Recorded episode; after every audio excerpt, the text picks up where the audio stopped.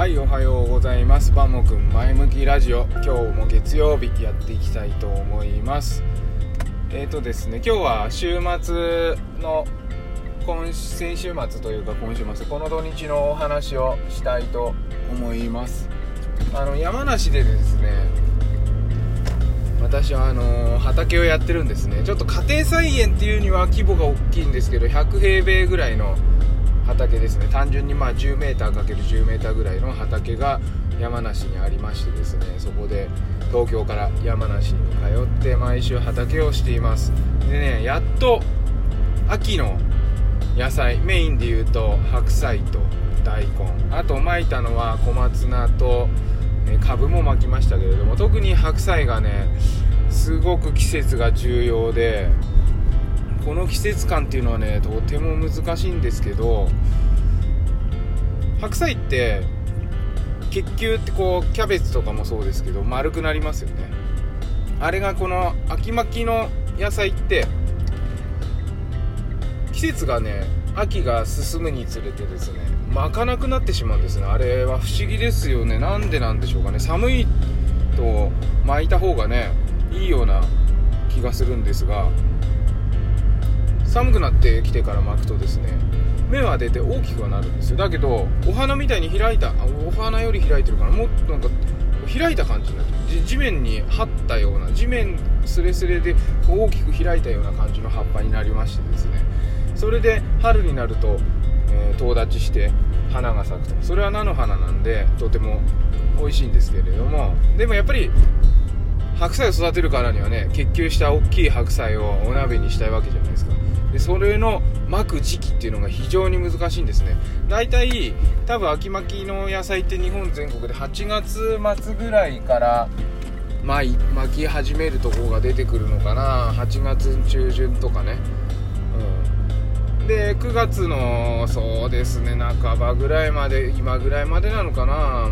は大丈夫。あとはもう自然にはなかなか直巻きでは育たないんじゃないかなっていう感じがします。あのホームセンターなんか行ってもこの時期ちょっと遅いですけど白菜の苗が売ってるんですね。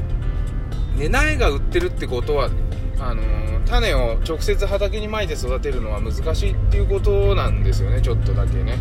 できないことはないです。でも私はあのどうもあの白菜は苗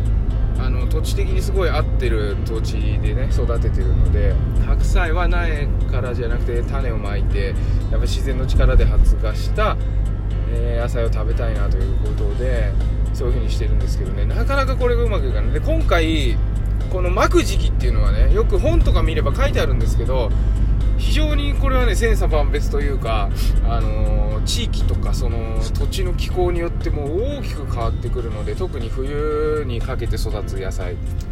だからこれはねこう周りの農家さんの動きとかを見た方がよっぽど勉強になりますね。あの本特にあのプランターじゃない土でやる場合の、えー、畑っていうのはあんまり本はね役に立たないから。あのそれよりもその地域をの畑をよく見て自然にこうビニールハウスとかじゃなくてね、えー、栽培してるやつを見てるとそれと同じ時期またはちょっと遅いぐらいにやればあの一般的にはよく育つと。思うでなかなかそうもいかないんでこれはねもうね10年以上やってる野生の勘やっとなんか分かってきたかな。天気の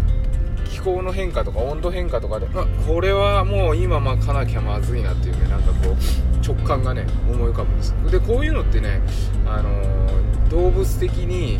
とてもこう必要な感覚でね動物って理屈を考えて多分、あのー、移動したりとかしてるわけじゃなくて直感とかね季節とか例えば渡り鳥がどうして渡ってくるとかっていうのはなんか綿密に会議をしてねみんなで渡ってくるわけではないと思うんで結局は直感が有利に立ってるんですよね生き物っていうのは。でだからその野菜何でもいいんですけど今回は野菜畑の話にかけてねこの話をしていますが直感を何かでこう磨くそういうことをねしたら、えー、人生がねまた豊かになるんじゃないかなと。で私は、えー、こういう季節が寒くなるにつれ寒くなる時に育てる野菜の巻く時期今だみたいなのが直感で、えー、やってると。でそれは結構研ぎ澄まされていくんだよっていうお話を、えー、したかったので今日させてもらいました。で今週はね、えー、結構涼しくなって今日なんかまさに今21度なんですけれども、